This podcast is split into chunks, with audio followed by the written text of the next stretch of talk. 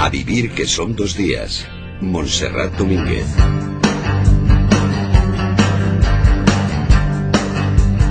Hablábamos de, de, los sentidos, hablábamos del olfato, pero claro, el oído es muy importante y si son las 11 y 11 minutos de la mañana, las 10 y 11 en Canarias, y suena lo que estamos escuchando, es señal inequívoca de que entramos en el club de lectura. Manu Verastegui, buenos días. Hola, muy buenos días. Eh, antes de continuar, como te tengo aquí al lado, déjame que haga un test contigo. Es que Juan Miguel Antoñanza, acabamos de hablar de los aromas. Ven, acércate, acércate, Verastegui. Huele, huele esto. Este es fácil, ¿eh?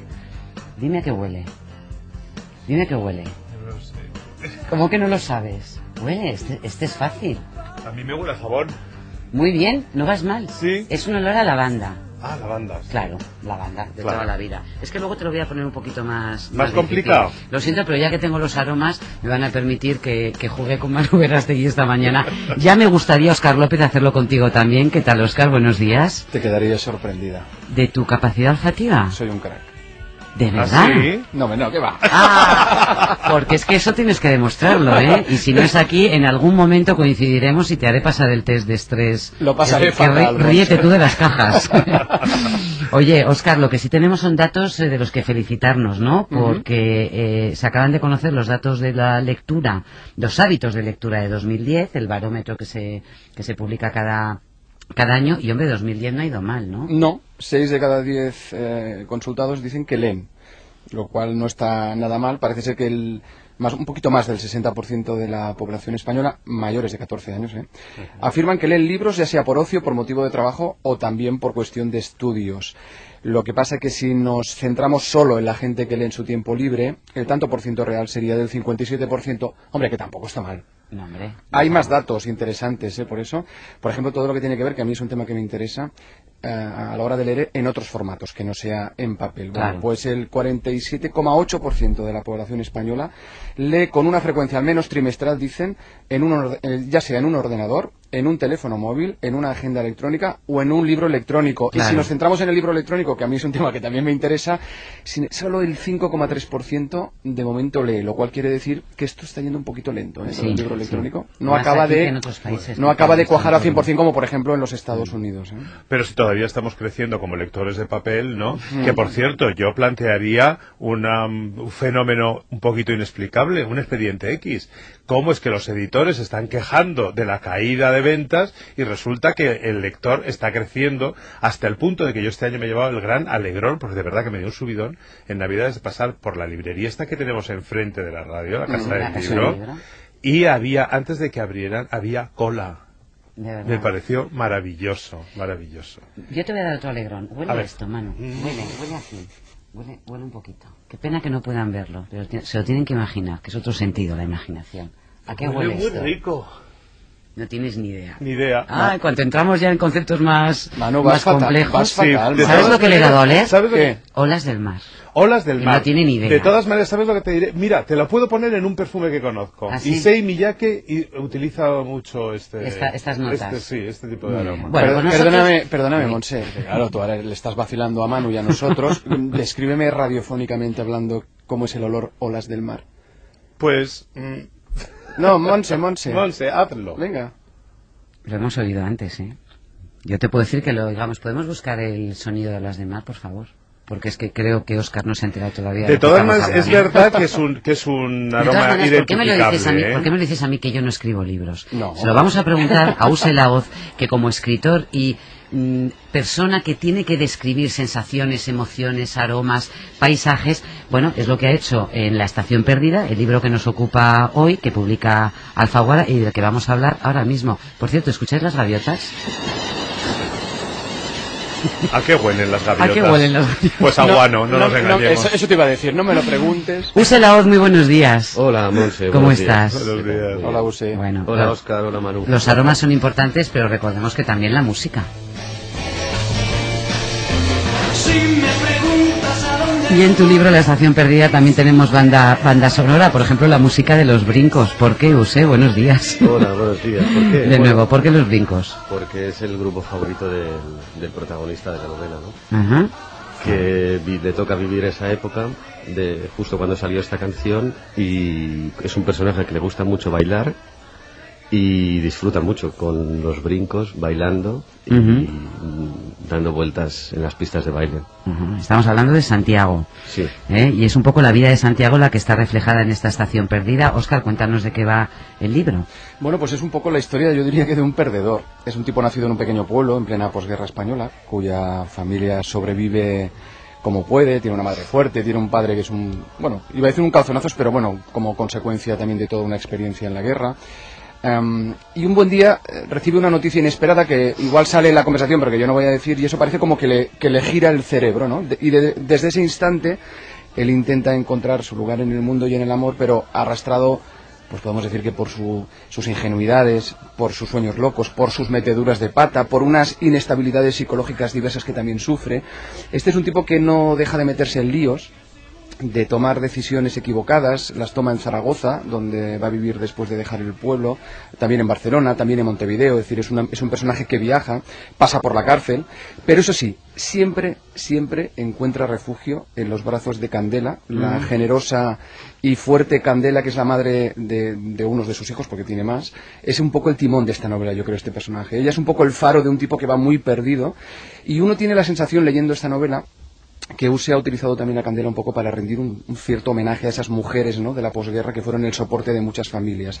Es, es también esta una novela muy, muy sentimental, donde, donde yo creo que el amor aquí asume un papel muy redentor.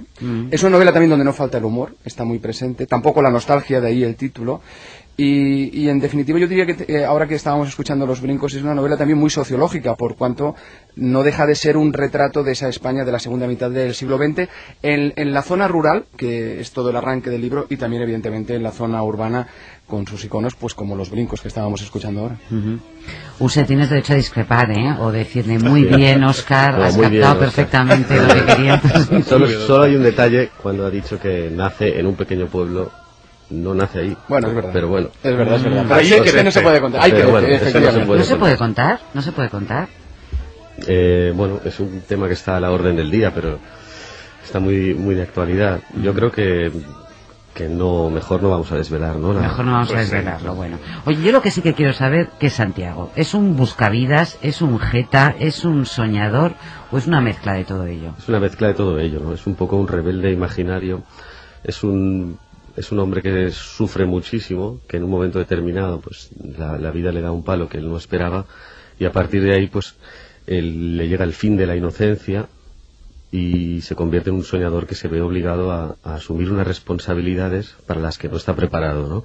Muy pronto es como si pasara de la infancia a la madurez, pero la adolescencia le ha robado ese, ese brillo de su infancia, ¿no? y, y no puede con ese, con ese vacío hasta que, bueno, hasta que encuentra Candela y va, va buscando su sitio en el mundo, ¿no? Y, eh, la- esa condición especial mm, fisiológica, yo tampoco te- yo también tengo miedo de desvelar cosas. Claro. Quiero No, decir, si nos pide es- que este no, Santiago o sea- tiene una cierta condición física o eh, que le marca también y que yo no sé si justifica todos esos comportamientos suyos, porque eh, el, el hecho de ser, por ejemplo, un soñador impenitente y, y un mm, fantaseador, un fabulador, ¿no? Pues inventa historias y, y de, y de no dar una en la vida, yo no sé si tiene que ver con esa condición o, o, nos- o estamos hablando de mala estrella, ¿sabes? No sé. Bueno, puede ser una mezcla de todo, ¿no? También, hombre, yo creo que sí que está en su derecho de, de sufrir, de pasarlo mal y de querer por buscarse la vida lejos del pueblo. En realidad él no tiene ninguna intención de salir de Valdecádiar, ¿no? Esa región imaginaria donde él vive su infancia y donde empieza a soñar con convertirse en un gran cantante de jotas y tal, ¿no? Él, él le hubiera gustado casarse con su mujer, con su primera novia en el pueblo y ya está. Pero bueno, eh, si pasa eso no hay novela. Entonces la novela Claro. se alimenta de conflictos y, y uno de los conflictos para mí sí que justifica su, su vida y su posterior peregrinaje. Luego el tema del azar es importante también en el libro. No nos vamos a poner ahora muy austerianos, pero realmente es un tipo que tampoco tiene suerte. Y la suerte también juega un papel en nuestras vidas. Sí, la suerte es muy importante y Santiago no tiene ninguna, ¿no? Y mira que lo intenta, ¿eh? Mira que él, él se empeña en, en, en- en- en buscar la suerte y perseguirla, pero claro, eso, como el amor, pues tampoco se puede perseguir. ¿no? Oye, eso me interesa mucho, Use, porque precisamente mañana vamos a dedicar eh, a vivir que son dos días a preguntarnos si existe la suerte, o el azar, o el destino, o la providencia. Es decir, cada uno lo puede denominar de una manera diferente. ¿Tú crees que sí que existe y que te puede marcar? Y yo esa pregunta Santiago te la respondería mucho mejor que yo, ¿no? Porque él está convencido de que sí que existe y de que y de que le va a salvar, le va a redimir de, de todo y va a hacer eh, rico a su familia y va a volver a su pueblo como un triunfador. Yo no, yo creo más en el trabajo y en la constancia que en la suerte. Pero la suerte existe, que Existe, lo puedes sí, sí. escornar trabajando y como no estés en el momento oportuno, en el lugar adecuado, es no te comes sí. nada. Oscar, Es- retrátate. ¿Tú qué crees? ¿Existe la suerte o no? Yo creo que sí. Que, de- desde luego existe el trabajo, te lo puedes currar mucho, pero luego hay gente. Si tú puedes coger a dos personas que curran prácticamente lo mismo y no sabes por qué hay una que tiene más suerte que la otra. Y a lo mejor han, han mostrado el mismo esfuerzo, han dedicado una cantidad de horas a conseguir sus objetivos, sus sueños. Y hay gente, caray, que tiene muy mala suerte en la vida. Sí, de sí, verdad. sí. Lo que está claro es que no puedes sentarte a esperar que te llegue la suerte. Claro, Sí, bueno, no. eh, y ahí es una cosa que me llama la- especialmente la atención del protagonista de Use, ¿no? de Santiago. Es un tipo que confía tener suerte y que, y que no la tiene, y sin embargo es un descreído en el resto de las cosas, es que no cree en nada. Oye, a mí me gustaría que cambiáramos o pasáramos a otro de los escenarios de la, de la novela, más allá de Valdecadiar, que ves, tenía ganas de preguntarte, me habías contestado tú, que es una región también imaginaria.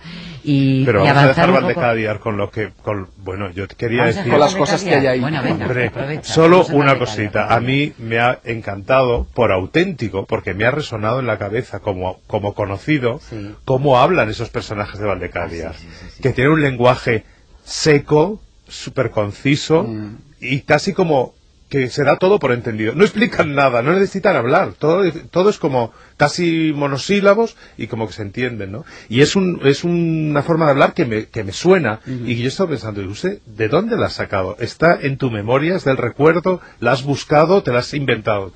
No, estas cosas no, este tipo de documentación no se puede buscar, ¿no? O, o lo has vivido o no te sale. Entonces, pues yo, esto me viene de, de cuando yo era muy pequeño y veraneaba en un pueblo perdido, parecido a Valdecadiar, con mi abuela y, y, bueno, pues había personajes como los de la novela, ¿no? Que no saben expresar muy bien los sentimientos y que con monosílabos ya lo dicen todo y que, bueno, y que te- abuelas y, y tías que se, se acercaban a ti y te besaban como si fuera un drama, como si hubiera pasado algo. Sí, sí, como los, además- besos, los besos manchegos de, Al- de Almodóvar, ¿os acordáis? En Mm. qué película en Volver, ¿no? Que hay unos besos sonoros, ¿no? Casi. Y ahora estoy pensando en una escena ahora que hablabais de los besos, de los olores, cuando creo que hay un momento que la abuela le da un beso y dice que olía, creo, a una mezcla de lejía, esparto Sí, y no sí, sé qué más dices. y estropajo. Y estropajo, estropajo. algo así, sí. Oye, Sí, por cierto, Use, venga, Sí. que te vamos a hacer también la, la prueba. ¿A qué huelen las olas del mar? Pues mira, estoy aquí en Cádiz y las estoy viendo y huelen... Es, es un olor muy profundo. Yo no sé decir a qué huele exactamente, pero yo sí que es un olor como con alma, ¿no?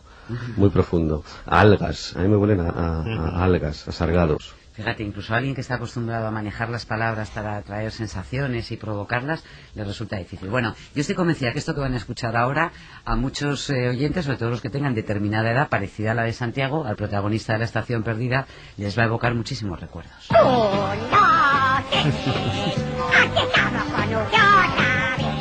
Van ustedes a ser testigos y a compartir con nosotros la alegría de esta juventud y sus enormes deseos de triunfo. Dentro de la especialidad de variedades y en el apartado de baile, nobleza baturra.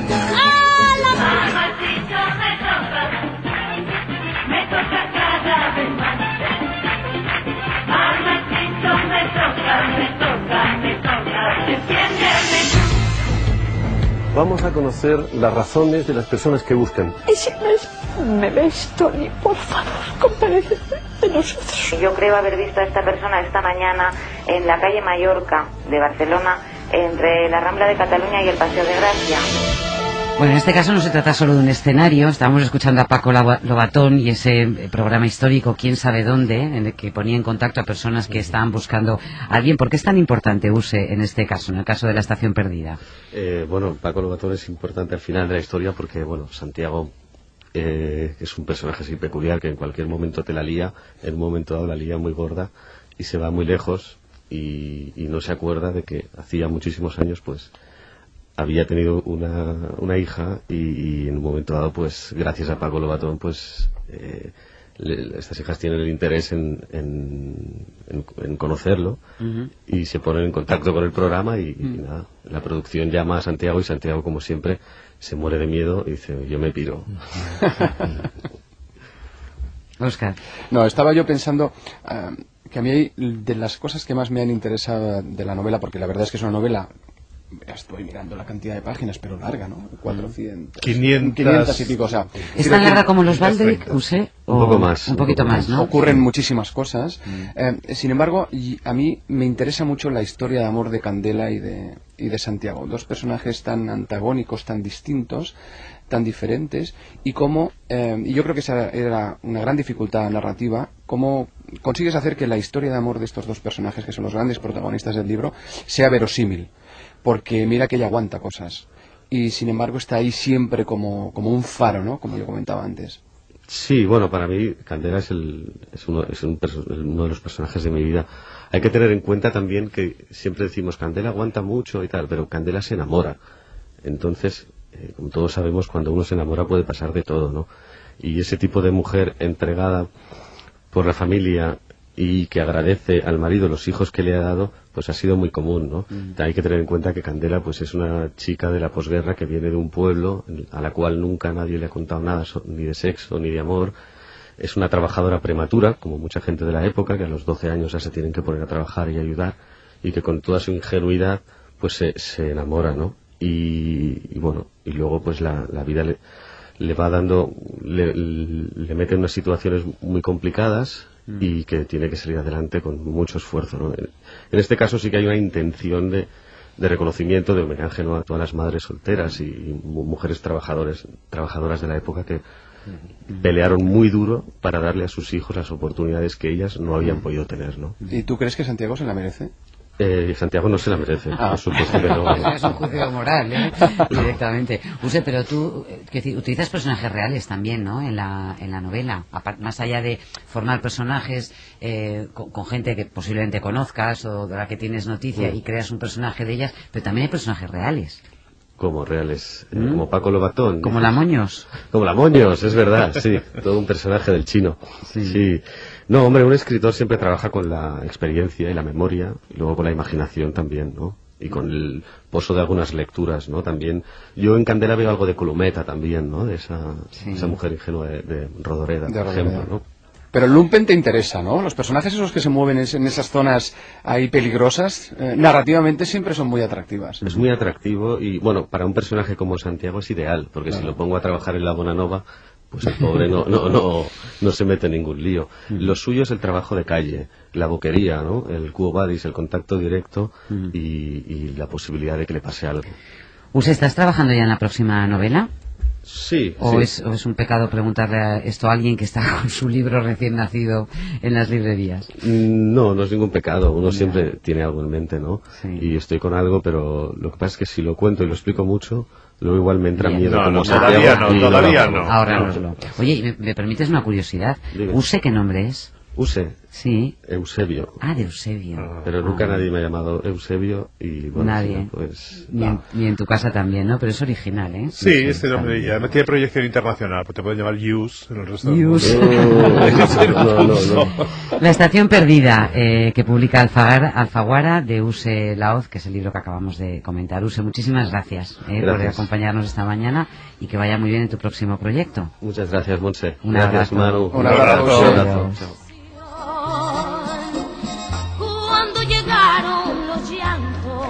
¿A qué huele esto, Manu?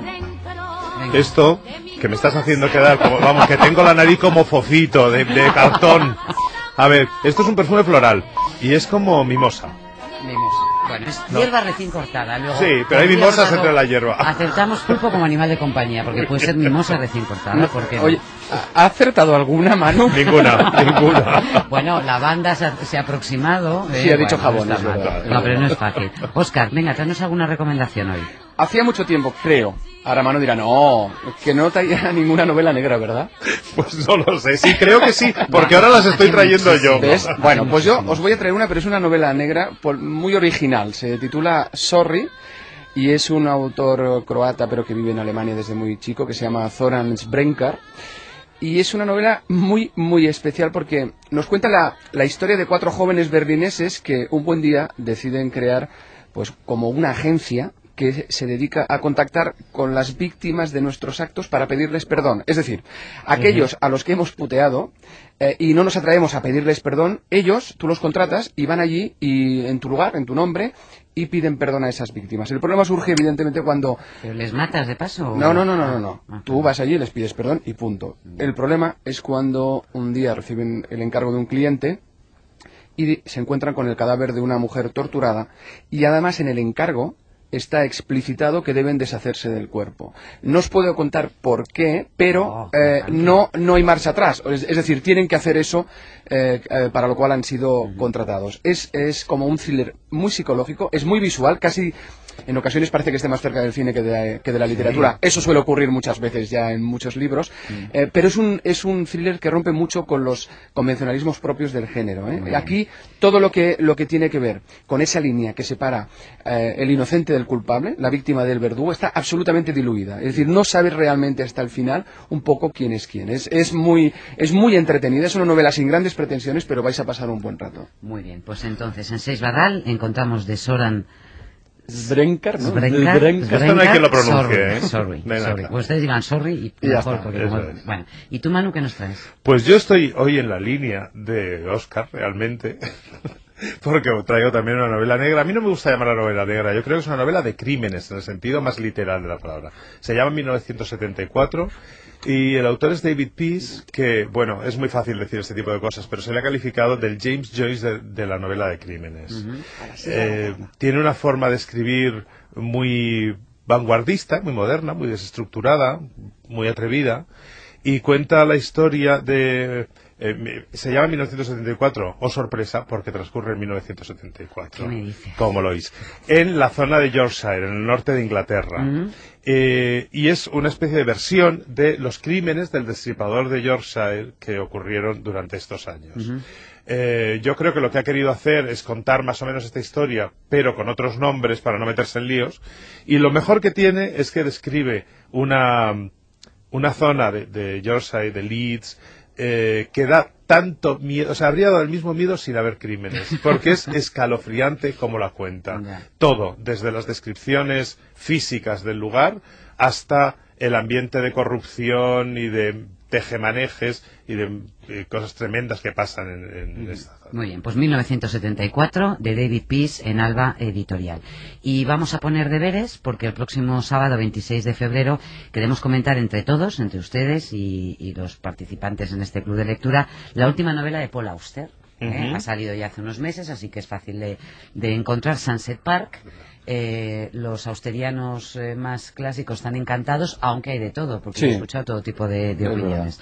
¿eh? Así que tú hablaste con Paul Auster, ¿no? No, no, al final no vino. Ah, Eh, pero lo tenías Sí, previsto. me tenía previsto entrevistarlo, pero tuvo, cogió una neumonía y no pudo venir a España. Bueno, pues la publica Anagrama y Sunset Park va a ser nuestra próxima novela. Me voy, que pero además me voy con aroma. ¿Sabes a qué vuelo ahora, Manu? A chimenea. A ver. Como- como Oscar, me voy. Soy incapaz de describir los olores. ¿eh? Esta pregunta que me has hecho me he quedado muda porque soy incapaz de describirlo. Yo, ¿vale? que, yo que pensaba que eras capaz de todo. Sí. El olor a Oye, chimenea Mañana tiene entrevistas en página 2. Eh, bueno, mañana hay una repetición porque la nueva temporada empieza el próximo fin de semana, pero mañana a las 6 de la tarde Ah, tenemos a Ana María. Ana María Matute. Ah, bueno, fantástica. Sí. Ana María Matute. A las Muy 6 de la tarde. Muy bien, a las 6 de la tarde en página 2. Adiós, Oscar, hasta sábado. Un que beso a todos. Beso. Manu, a ti si hay suerte. Si la suerte nos acompaña, Si nos si acompaña. el destino no se opone, Exactamente, Nos y si la fortuna nos empuja, te veré mañana. Hasta para hablar mañana. de la suerte, Muy del bien. destino y del azar. Hasta mañana. Beso. Chao.